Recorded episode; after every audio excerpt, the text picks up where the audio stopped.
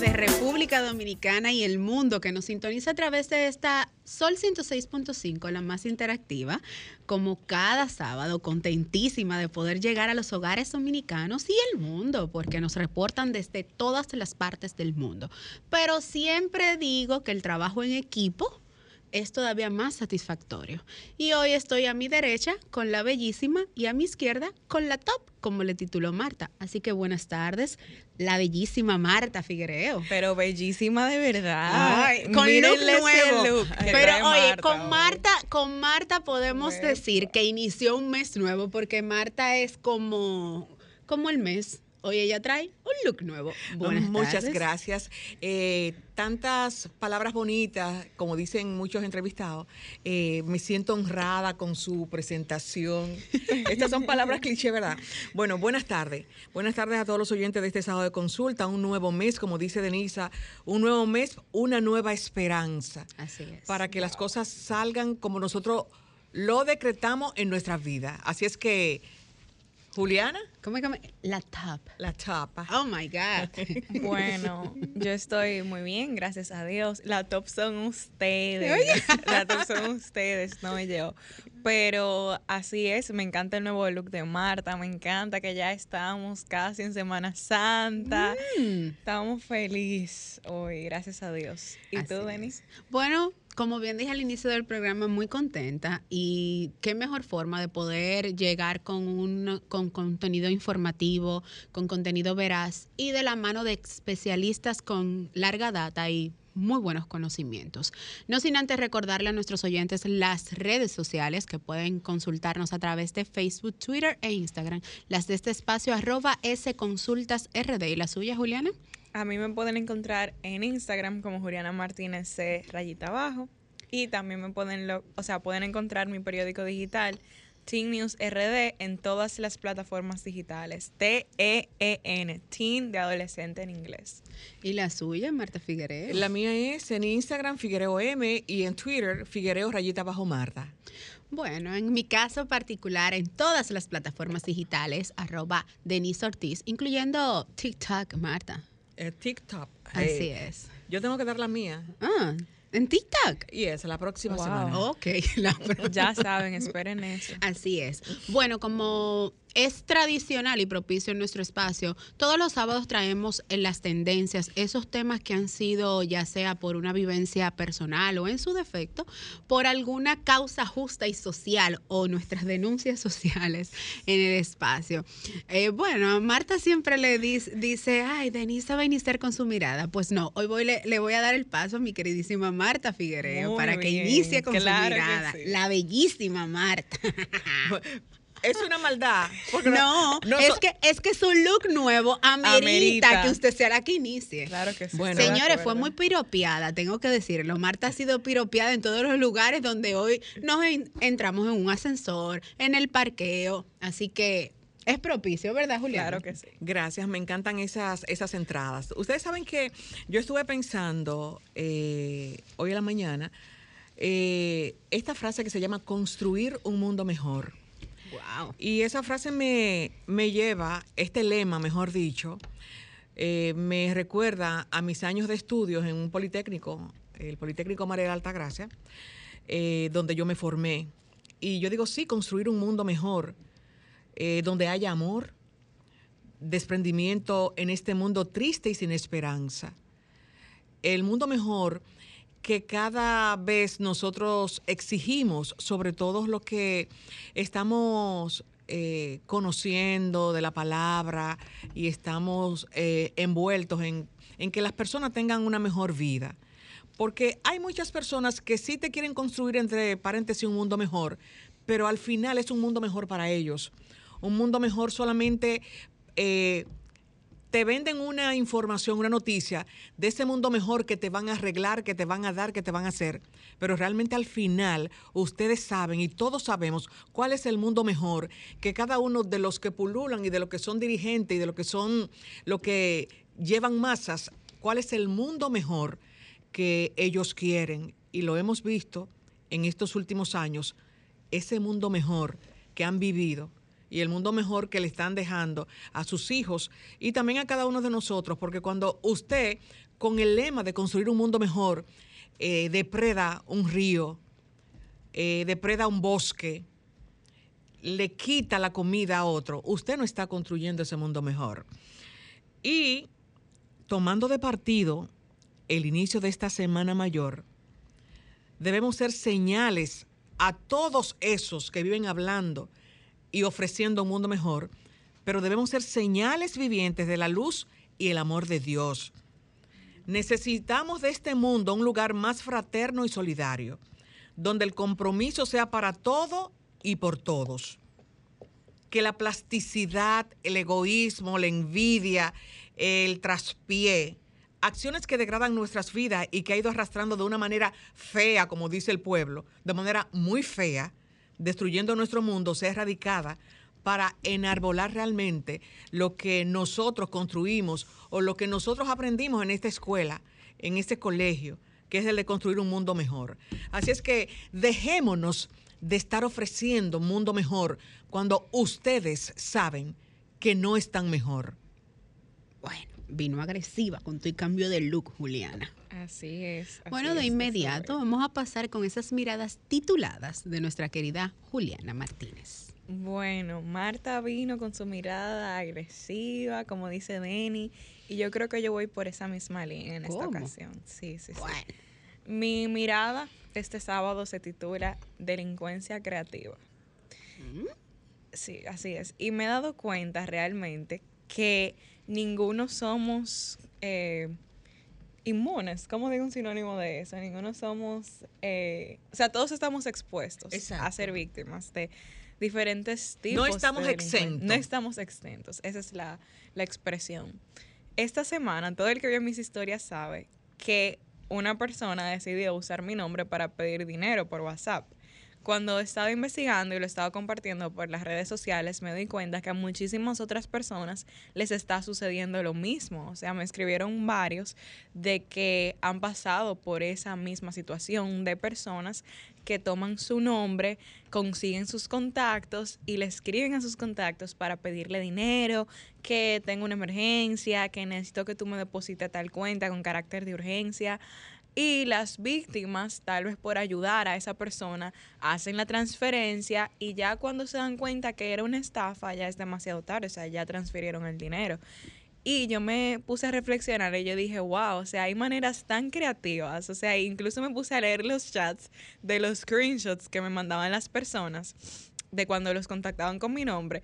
Y yo hasta me reía porque era de manera tan creativa, mira que tengo un evento ahora, que deposítame tal cuenta, Pues que no bien puedo las acciones que tú investigan bien las acciones que hacen las personas. De hecho, vi otra gente, otra persona en Instagram, que como es como actriz, entonces eh, cuando le estaban escribiendo a las víctimas, le decían, mira que tengo un casting ahora y necesito que tú me deposites, o sea, investiga sobre la vida de la persona y cuando va a estafar a las víctimas, se hace realmente el papel y, y se adentra en el personaje, o sea que cualquiera se lo cree. Por eso en esta mirada quiero primero compartirles unos datos, ya que mi tema se trata de la delincuencia. Cada seis minutos en República Dominicana alguien es víctima de un robo. Esto es de acuerdo a un promedio obtenido de las estadísticas de la Policía Nacional. Además, el 66.4 de la población de República Dominicana considera que la delincuencia es el principal problema que afecta a nuestro país. El 66.4, o sea, la mayoría de la población, y eso, que en otras fuentes decía números incluso más altos, un 70, casi un 80% de la población está de acuerdo con esto. Entonces, tenemos que tener cuidado. Hago un llamado no solo al gobierno, obviamente, que debe tomar las riendas de este asunto, pero también a los ciudadanos de que tengan cuidado. Si alguien les escribe pidiendo dinero, no se conformen con solo leer los mensajes. Llamen a la persona, confirmen que están hablando con esa persona. Si pueden, que es algo que hicieron conmigo, no solo eh, traten de confirmar por el mismo WhatsApp, sino escríbanle por otra red social. Por ejemplo, eh, la estafa era por WhatsApp, pero a mí me escribieron a mi Instagram confirmando si será yo antes de hacer la transferencia a la persona por WhatsApp. Entonces, nada, tengan mucho cuidado, denuncien si les pasan, si les pasa esto, compártanlo en sus redes sociales. En mi caso lo que me dijeron fue que lo denuncié por DICAT. No sé si hay algún otro alguna otra sede, alguna otra institución que pueda colaborar con esto, pero por favor tengan cuidado y eviten caer en este tipo de estafas. Muy bien tu mirada, Juliana. Y yo quiero agregar que yo pienso que debe ser eh, atrapable, podría ser la palabra, a las personas, el contacto, porque las personas te dicen, deposítalo a nombre de, en un banco, en un banco nacional. Entonces se supone que si quieren investigar hasta las últimas consecuencias, investigar esa persona a quien tú le estás depositando el dinero con el mismo banco. Porque tú no, tú no se lo vas a llevar en sus manos. Tú, ellos te están dando una cuenta y una cuenta a nombre de. Entonces, ¿por qué? ¿De dónde viene? ¿Quién es el principal? Así es, reiterar, Juliana, que el DICAT es el Departamento de, Crimen, de Investigaciones de Crímenes y Delitos de Alta Tecnología, DICAT por sus siglas. Es un organismo que es una dependencia de la Policía Nacional Dominicana, que cualquier persona que esté bajo las condiciones que le está sucediendo o la situación que le está sucediendo a Juliana, simplemente debe trasladarse a la Policía Nacional y ellos en conjunto le remiten al DICAT y a través de ese proceso eh, yo que he tenido la desdicha de visitarlo varias veces, entonces ellos se encargan. Ellos le eh, resuelven a alguna gente. Déjalo ahí, Marta. Vamos, a dejarlo ahí. Vamos con la próxima. estamos en Semana Santa, vamos a hacer un poquito Somos seres de paz. Exacto.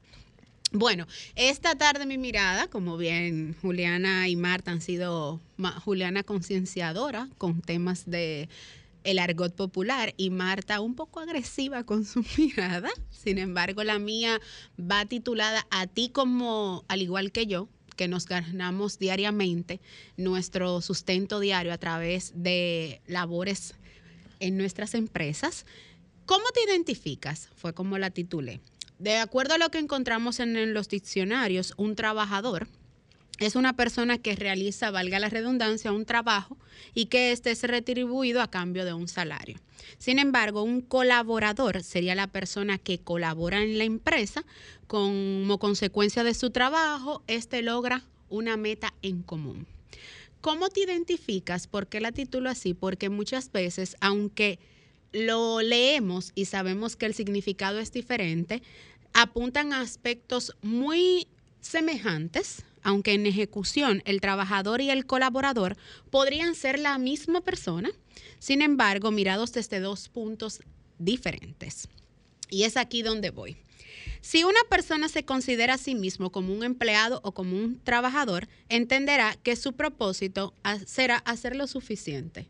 ¿Por qué? Porque cuando llamamos a una persona trabajador, esta va a ir a cumplir su rol y al finalizar entenderá que su trabajo simplemente se queda en esa secuela. Yo voy, cumplo mi rol y por ese rol me pagan.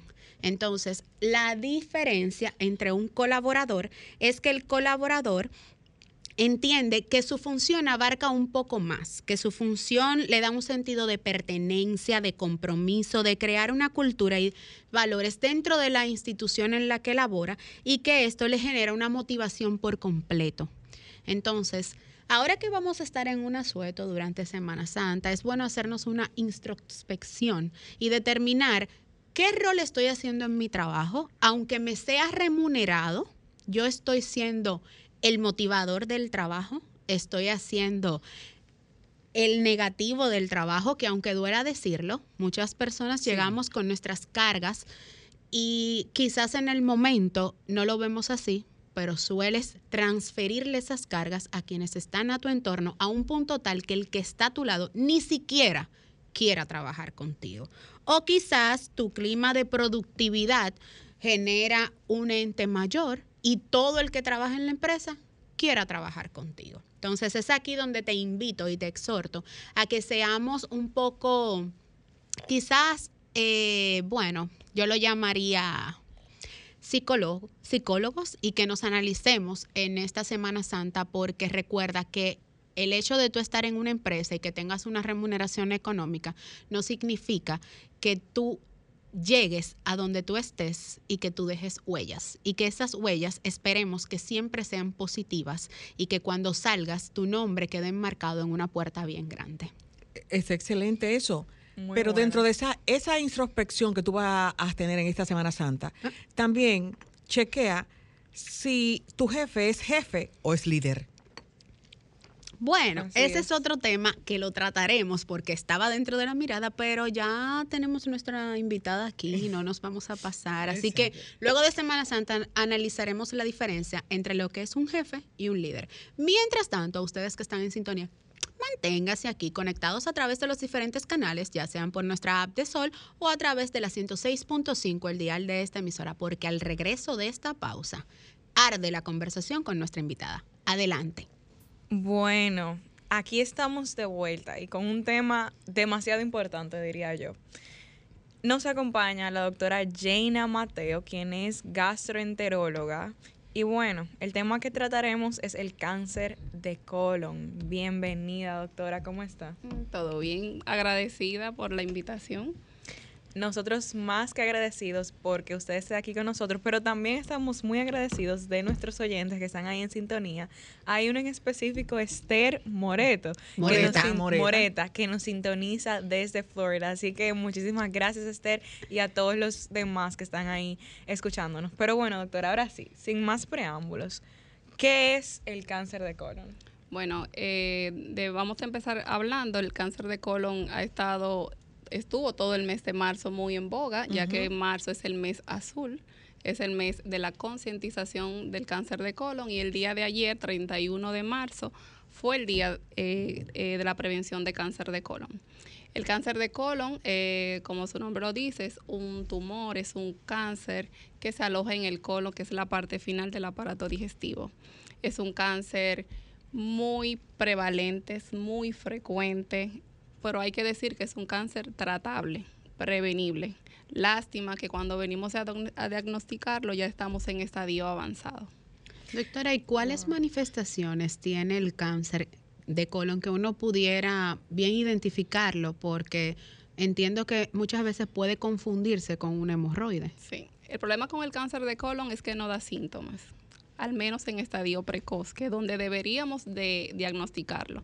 Ya cuando viene a presentar síntomas porque estamos en estadio avanzado.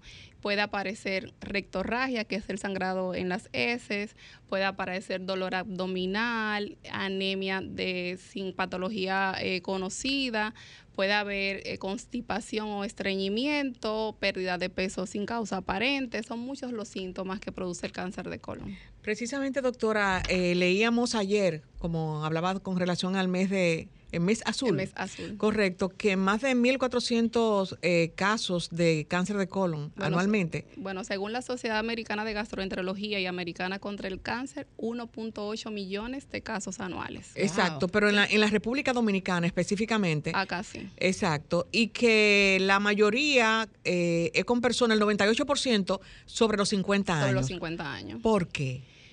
por eh, ha influido mucho el estilo de vida. Anteriormente el cáncer aparecía a partir de los 60, 65 años, pero es- es- estamos claros que ha cambiado mucho el estilo de vida, la mala alimentación, no nos controlamos, no nos chequeamos y por eso el cáncer ha disminuido la edad.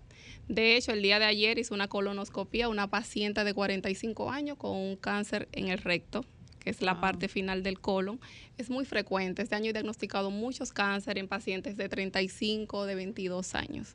Por eso hay que tenerlo en cuenta, hay que pensarlo. Siempre le digo a los pacientes que el cuerpo habla. El cuerpo te dice cuando algo está mal.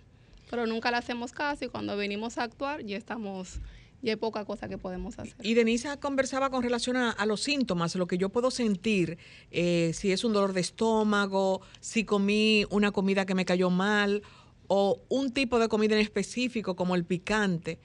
¿Qué, qué desemboca a llegar a, a tener esta enfermedad? Y por esa misma línea, ¿cómo se puede prevenir o reducir la probabilidad de contraerlo? Muy bueno, claro, de- por eso estamos acá para enseñarle a las personas, para la- todo lo que nos escuchan, cómo prevenir esta enfermedad, porque como lo dije al principio, es 80, en el 80% de los casos es prevenible.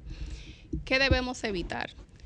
Las grasas eh, saturadas, debemos evitar el estreñimiento, debemos de consumir más frutas y vegetales. Y fibras. Cereales, claro, que contienen fibra, porque está descrito el estreñimiento como una de las principales causas de cáncer de colon debido a un estado proinflamatorio que produce el estreñimiento en el colon. También debemos evitar el consumo de tabaco, el consumo de alcohol, evitar el sobrepeso y la obesidad que es la enfermedad del siglo, como digo yo, que provoca Sí. no solo cáncer de colon, produce diabetes, hipertensión, muchas otras eh, patologías.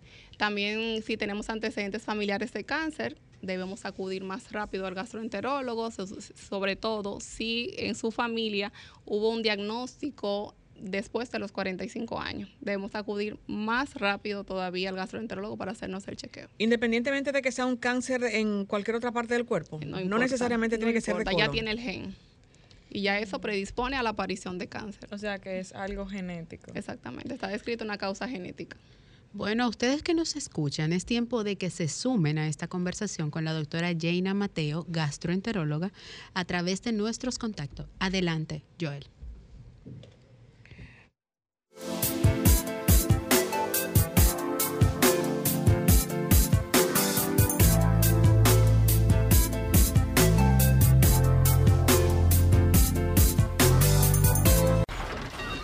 Comunícate 809-540-1065. 1-833-610-1065 desde los Estados Unidos. Sol 106.5, la más interactiva. Bueno, retornamos a esta interesante conversación con la doctora Jaina Mateo y sobre el cáncer de colon. Aquí de inmediato tenemos el primer contacto. Buenas tardes, ¿quién nos habla y desde dónde? Sí, buenas tardes. Le habla Manuel Tavera desde Santo Domingo. Adelante con su inquietud a la doctora. Muchísimas gracias y muchas gracias a ustedes por poner a disposición este magnífico programa.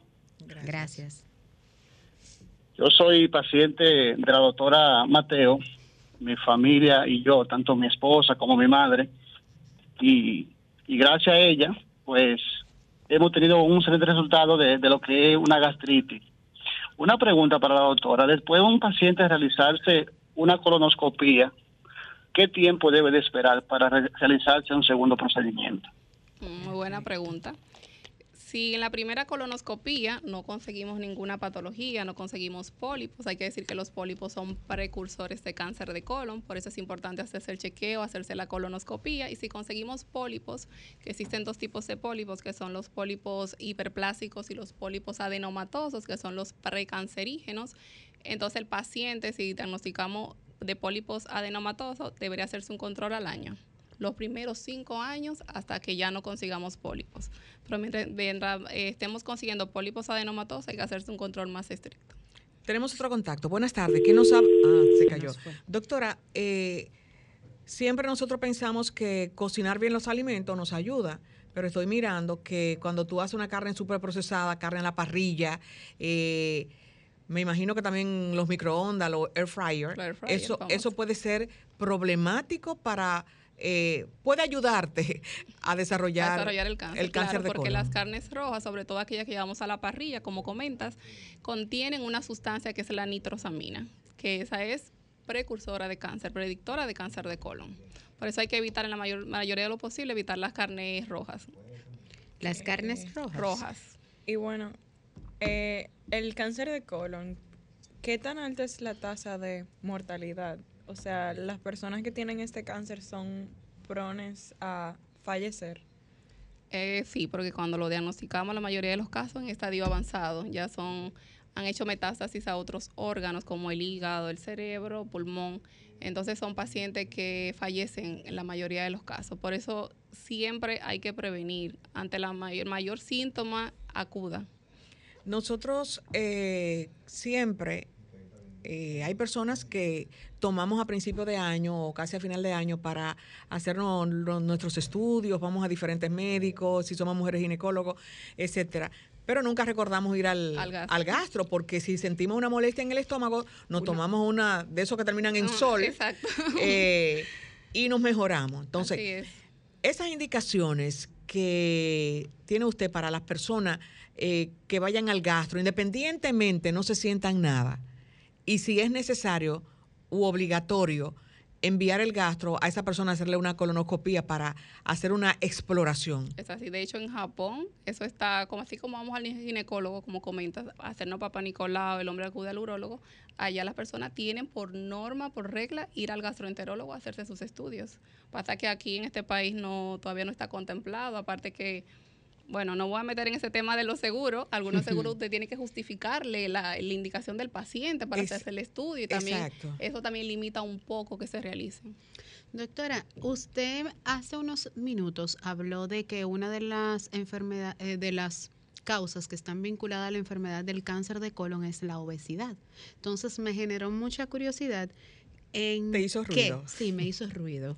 ¿En ¿Por qué? qué se vincula? Porque uno dice, ah, yo estoy gordito, tengo una cuanta libra de más, pero llegar a la obesidad afectarme con cáncer de colon. por un, un mecanismo proinflamatorio. La diabetes, eh, la obesidad, el aumento de sobrepeso, todo eso produce un estado proinflamatorio. De hecho, si estás obeso porque consume mucho azúcar, consume muchas carnes, consume Muchas mucha harinas. fritura, muchas harinas, entonces aumenta más la inflamación y por ende el riesgo de padecer cáncer de colon. ¿Y cómo se trata ese tipo de cáncer? ¿A través de una cirugía, medicamentos? ¿Y es posible tratarlo al 100%, o sea, curarlo al 100%? Sí, lo Esa, esa contesta, eh, doctora Yaina, será después de esta pregunta de este oyente. Buenas tardes, ¿quién nos habla? Buenas tardes, Juana Álvarez, del Distrito Nacional. Yo estoy muy contenta con este tema y la capacidad que tiene la doctora con temas, creo que está bien actualizada. Yo quisiera hacerle una pregunta. ¿De qué manera podría ayudar la medicina familiar, médicos de familia, a la prevención del cáncer de colon? Por ejemplo, en países europeos como en Italia, a los residentes o ciudadanos, no sé, le mandan una comunicación constante al hombre para hacerse el examen de mama después de los 50, la mujer constantemente después de los 40 el papá Nicolau, y también el tema de la sangre oculta a nivel general después de una cierta edad. Entonces, es de manera preventiva. Eh, me gustaría que ella me diga qué tan avanzado estamos nosotros con el tema de la medicina familiar y eso, si eso podría ayudar a la prevención del cáncer de colon. Gracias. Bueno, aquí se han creado programas, eh, todavía estamos muy, muy, muy atrás con, con el continente europeo, con el continente asiático y todo eso por allá, pero la medicina familiar debería ser primordial, porque el médico de familia es el que está allí en contacto con cada persona para prescribirle los estudios que necesita. Yo siempre digo, los médicos es- debemos prevenir, no tratar enfermedades, sino siempre prevenir y enseñar a la población a cómo prevenir. Tenemos otro contacto. Buenas Así es. Hola, buenas tardes. ¿Quién nos tengo habla? dos preguntas. Eh, resulta, mi abuela murió de cáncer de colon, o sea que ya yo tengo una parte hereditaria. Entonces, tengo una confusión porque me dijeron que la colonoscopia es recomendable a partir de los 40. Yo tengo 36 años. Y la última pregunta es, eh, yo tengo un primo, que es mayor que yo, y en la última colonoscopia le salieron unos pólipos si es recomendable extraer y qué tanto recidiva. ¿Y qué tanto? Recidiva. Ok. Bueno, en cuanto a la primera pregunta, si su abuela hay que ver a qué edad le diagnosticaron el cáncer de colon. Si lo diagnosticaron a los 50 años, el familiar más cercano debe hacerse a los 40, 10 años antes del diagnóstico del familiar. Eso es muy importante tomarlo en cuenta. Y en cuanto a los pólipos, siempre que consigamos pólipos en una colonoscopia hay que, hay que sacarlos. No se pueden dejar allí. Doctora, me hace ruido el, esta parte de que usted dice que una persona, o sea, si a la, a la paciente le diagnosticaron a los 50, a mí 10 años antes, ¿qué factor hay entre esos 10 años? Porque puede aparecer. Prevención. Exactamente. Aparte de la prevención, eh, está descrito que puede aparecer antes en el familiar más cercano, en el más cercano, no hay que, que mi abuela lo tuvo, la O sea, cuando se habla del más cercano, por ejemplo, Mam- si mi abuela, lo, mi papá. papá y mamá. Perfecto. Son los familiares más cercanos de ella. Claro, no quiere decir que los nietos no puedan contraer la enfermedad, por eso hay que prevenir. Si su familiar hay, fam- hay antecedentes familiares de cáncer, acuda, revísese, no solo del colon, sino de todas otras partes del cuerpo. Juliana le había hecho una consulta a la doctora antes de las llamadas y Sí. se la Ah. puede reiterar. ¿De qué tan probable? es Sobre el que- tratamiento. Ah, El sobre el tratamiento. tratamiento, es el tratamiento, exacto. Si es a través de una cirugía, medicamentos y si se puede curar al 100%. Sí, si lo conseguimos en, en estadio precoz, que no hay metástasis, no hay invasión a otros órganos, y dependiendo de la parte del colon que esté, se puede operar. Y luego se ve el paciente a quimio o radioterapia. Pero ya cuando está en estadio avanzado, que es donde no queremos que la población llegue, ya ahí es, es tratamiento paliativo.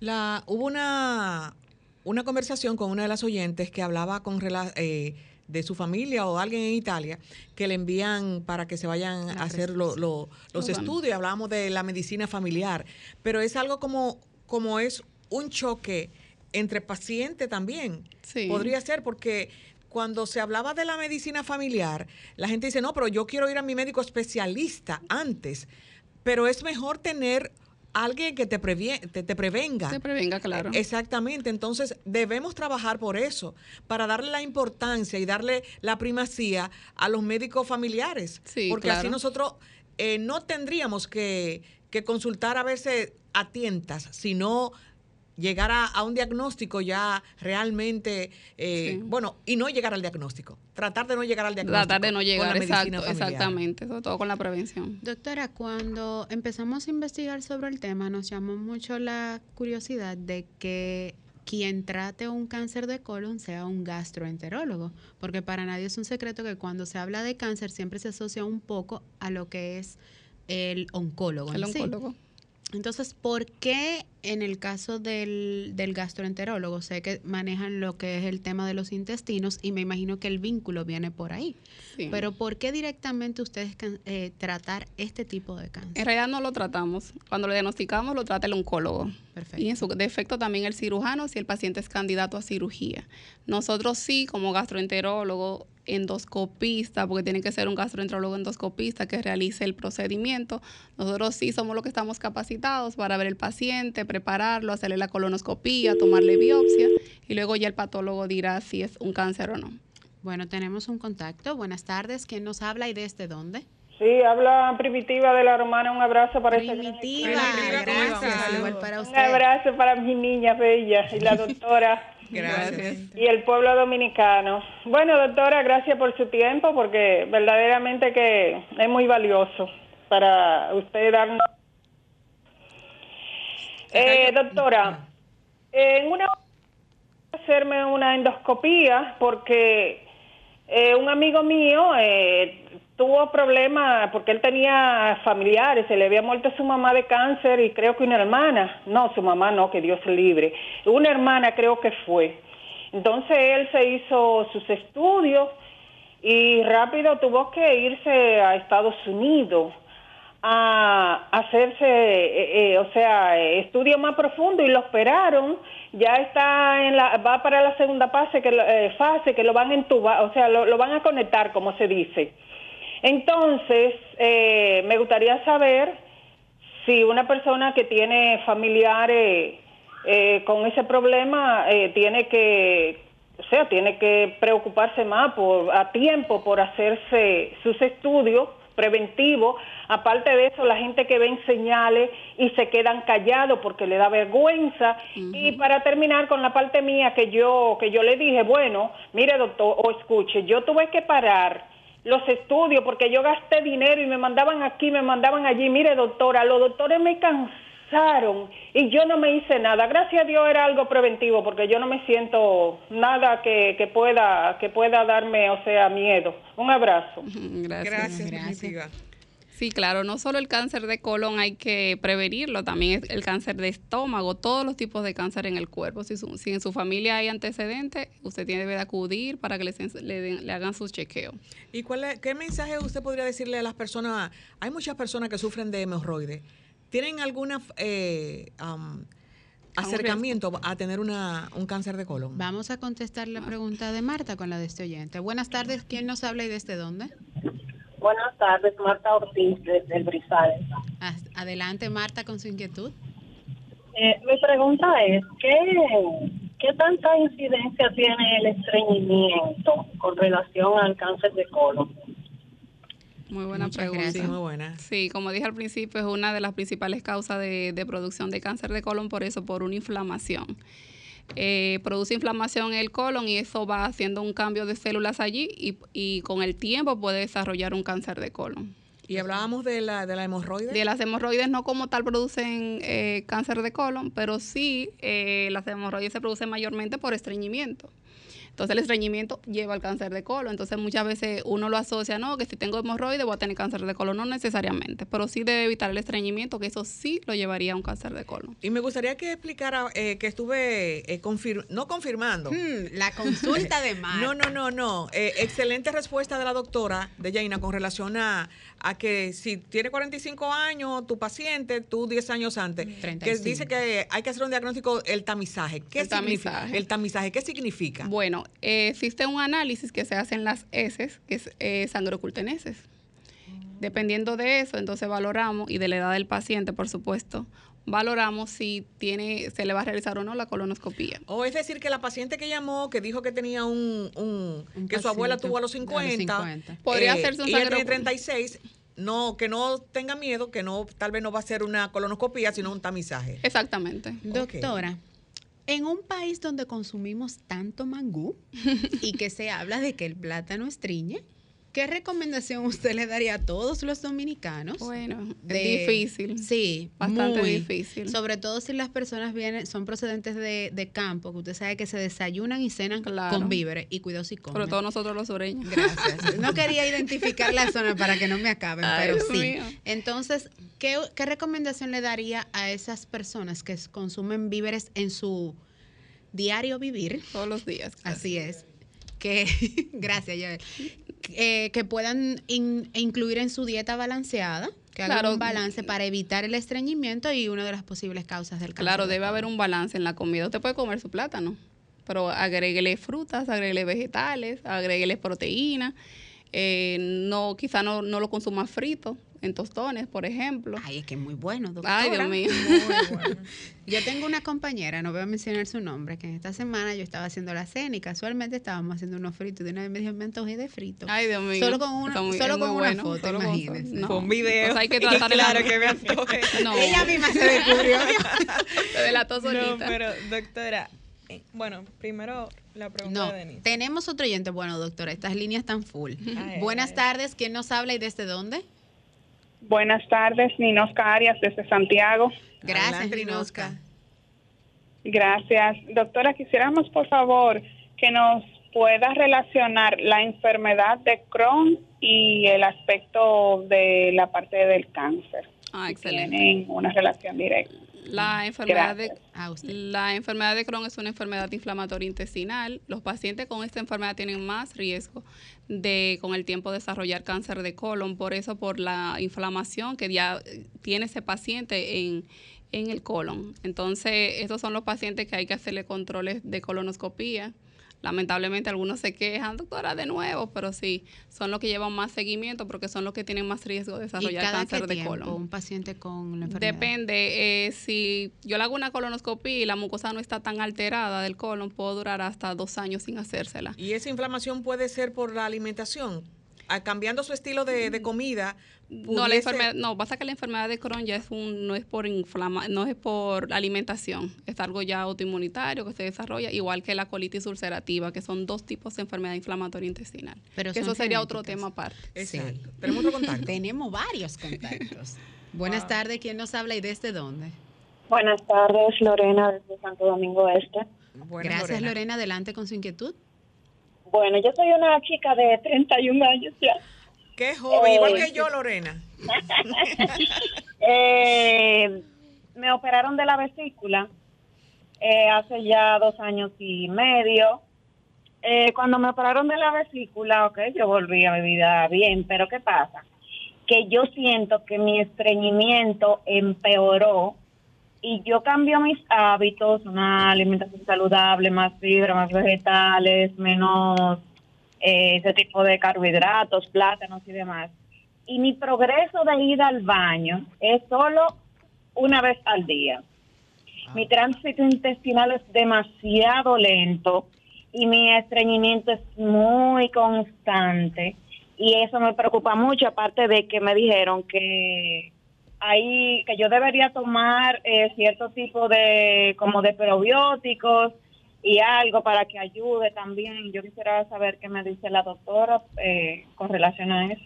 Doctora, vamos a hacer una cadena de preguntas y luego respuestas. Buenas tardes, ¿quién nos habla y desde dónde? Buenas tardes, le habla Melania Paniagua. Adelante, Melania, con su inquietud. Soy una persona de 7'3". Eh, me hice una esterotomía hace como algunos treinta y pico de años, más o menos, una esterotomía total. Y también hace un año y pico que me también la vesícula. No sufro estreñimiento para nada, doctor, al contrario. Este, a veces me como mis alimentos y tengo y, y, tengo que ir al baño, a veces hasta tres veces, muchas veces, hasta tres veces. Eh, me dicen los médicos que, que por eso yo no engordo, que yo, que yo peso 107, 110 libras. Este, ah, y eh, me cuido de no comer con grasa. Eh, ya no tengo que ir al gastro. Eh, ¿qué, ¿Qué debo de cuidarme? Porque ya yo no tengo vesícula, eh, bueno, le digo que yo como víveres y, y, tengo y voy al baño siempre, siempre, o sea, no sufro de nada de eso, gracias a Jehová Dios. Gracias por su inquietud. Doctora, ahí mismo con las dos preguntas que están vinculadas a vesícula, sabemos que la vesícula es un filtro que tiene el cuerpo humano con relación a lo que es la grasa de, que uno consume.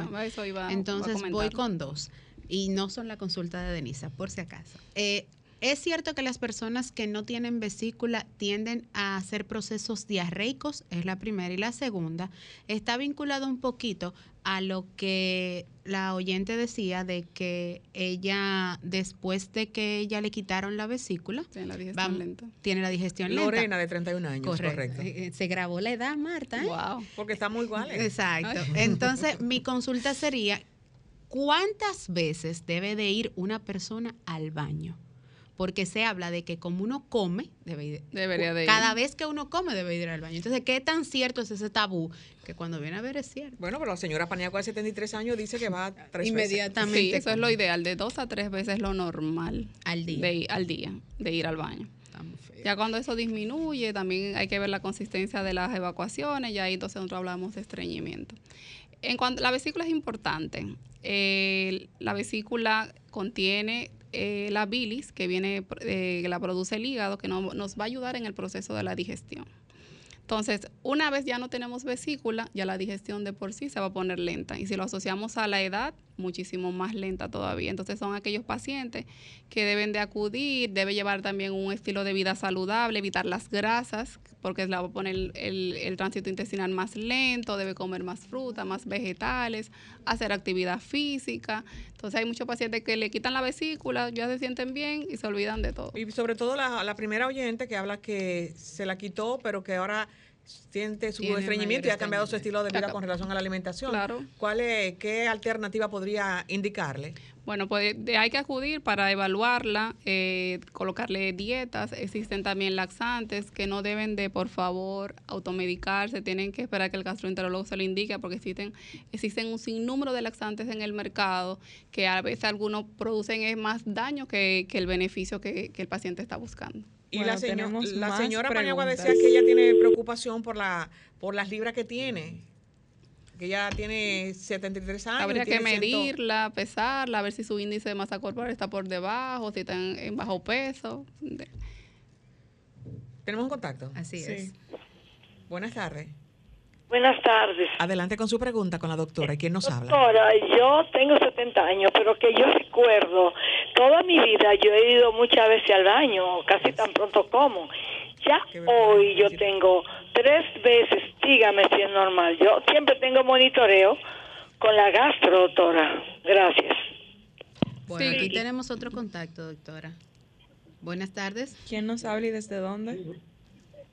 Buenas tardes, sí, Antonio Cuevas de Santo Domingo Este. Buenas tardes, Antonio, ¿cuál es su inquietud? Mire, siguiendo con el caso de la vesícula, eh, yo soy una, también estoy operado de la vesícula, tengo ya unos 3 o 4 años. Y he estado leyendo, o sea, tengo el síntoma que estoy sintiendo es mucha resequedad en la, en, en la mano, los pies y he estado leyendo y me dice que está asociado, puede estar asociado a eso. Y dentro de la recomendación está la, el tomar sales biliares, a ver qué la doctora opina sobre eso. Ok, muchas gracias por la inquietud. Bueno, yo no recomiendo mucho las sales biliares. Eh, siempre le digo al paciente que con llevar un estilo de vida sal- saludable, mantener un peso adecuado, eh, disminuir las grasas saturadas, con eso el paciente mejoraría bastante.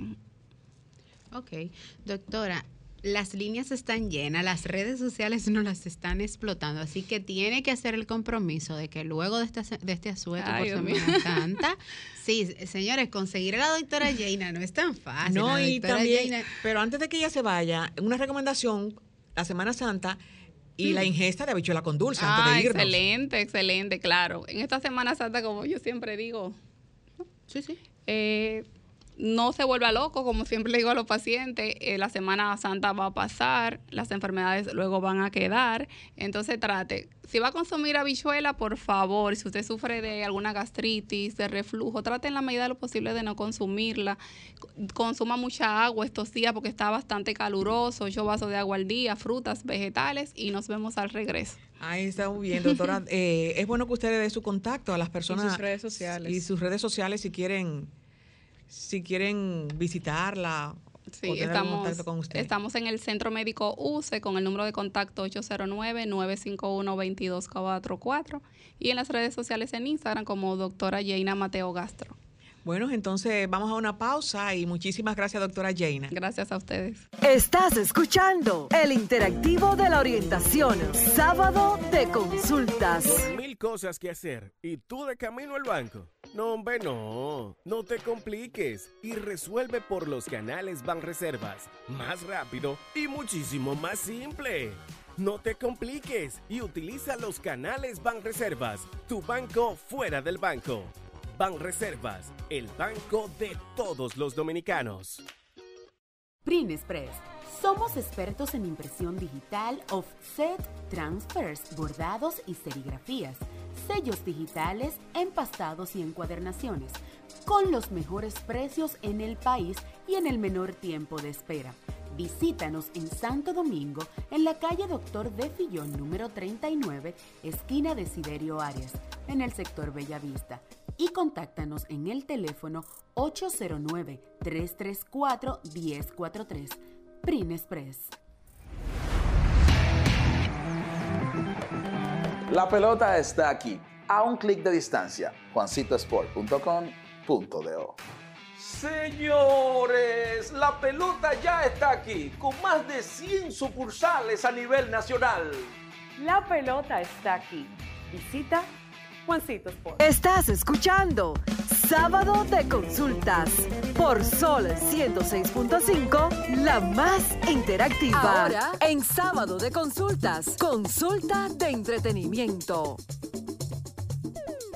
Retornando en la parte final de esta entrega, bueno, de este sábado, ¿verdad? Este, bueno, a Marta y Juliana sopesábamos fuera del aire. ¿Qué vamos a hacer esas personas que nos quedamos en la ciudad? Porque, señores, viene Semana Santa, pero hay muchos que no salen de la ciudad, otros que respetamos, que respetamos el asueto de Semana Santa y no ingerimos alcohol, como bien me se enseña por acá, otros que le gusta comerse su habichuela calientita en casa. Juliana, ¿qué recomendación tú le darías a esas personas que van a pasar Semana Santa en casa o quizás se van a una loma como Constanza y Jarabacoa, pero desean leer un libro? Bueno, eh, eso mismo les comentaba fuera de, de aire. Yo, para mí, lo mejor que pueden aprovechar es para leer y mi recomendación es Amor Redentor de Francine Rivers. Creo que ya lo he recomendado aquí, no estoy segura, pero lo vuelvo a recomendar porque es mi libro favorito y sé que cualquier persona entre nuestra audiencia lo podrá disfrutar. Tiene un mensaje muy poderoso. No les voy a hacer spoiler, solo consíganlo, confíen en mí y leanlo, que les va a encantar. Bueno, en mi caso particular, yo como siempre apuesto a estas plataformas digitales que han venido a reivindicar el mundo y que a los que no nos gusta mucho ir al cine, bueno, las tenemos ahí en un, a solo un clic. Pues les recomiendo algunas películas cristianas que pueden ver durante todo este asueto para recordar el verdadero amor y el único verdadero y real, que es el amor de nuestro Señor Jesucristo. De eso mismo se trata el libro. Ah, muy interesante. Bueno, pues ahí podemos hacer un, una, un engagement, dirían los mercadólogos y nosotros una conexión. Pudiéramos bien leer el libro y luego nos vamos a ver ese cuarto de guerra o nos vamos a ver ese reto de valientes o quizás en su defecto Milagros del Cielo, que en, mi caso particular soy muy llorona y me hizo llorar bastante. Y incluso también la misma película de Jesús. Claro, La Pasión de la Cristo. La Pasión de Cristo. A Prueba de Fuego fue otra que también eh, llegó y caló en el gusto popular, pero como es bueno, se puede decir propicia la ocasión. Dios no está muerto, la parte 1 y la parte 2. También muchos que eh, nos dedicamos a ir en esos días a retiros en la iglesia. Mm. Eh, también en muchas iglesias como la mía se escenifica la pasión de Cristo. Así es. Eh, se hacen, bueno, ayer fue el último Via Crucis, viernes y estar en la casa. Y una recomendación es, muchas personas eh, que no salen también compran, eh, ponen una piscina. Hay que ser cuidadoso porque sabemos que hay una crisis eh, del agua. y entonces, si lo va a hacer para los niños, que no sea con mucho desperdicio porque hay niños que los niños les gustan jugar y no van a hacer lo mismo que vamos a hacer los adultos. Eh, yo como adulta tengo unos paños que bordar, porque me gusta bordar, y me oh. ayuda bastante, así que yo voy a bordar. Bueno, pero también están esas personas que les encanta la música, en que su defecto quizás quieran ir a algún concierto. Aquí justamente hoy, primero de abril, Hash se presenta en el Teatro La Fiesta. Así que regresarán a República Dominicana a partir de las 8 a 10 de la noche. Iniciaría el concierto, así que si ustedes gustan ver eso, pueden ir para allá hoy, pero recordándole que siempre y cuando mantengan el tema. Gracias, Joel, por el beso. Joel le gusta mucho saludar. Sí, él le encanta. Pero nada, recordarles que nosotros esperamos poder reencontrarnos con ustedes eh, recordarles y manifestarles que todo lo que hagamos con prudencia y entrega, pero sobre todo con sabiduría, nos retornará a nuestros hogares y también a nuestras labores. Reiterarles, pensar cómo se identifican en sus trabajos y, si es y cómo es propicia la ocasión. También entender y asimilar y hacernos esta reintrospección que nos ayudará a crecer como personas y a ser mejores seres humanos. Lamentablemente hemos llegado al final de esta entrega de sábados de consultas, no sin antes, chicas, recordarles y reiterarles que nos reencontramos en otro espacio el próximo sábado de 1 a 2 de la tarde a través de esta, la más interactiva, la Sol 106.5 FM. Buenas tardes. Sol 106.5, la más interactiva. Una emisora RCC Miria.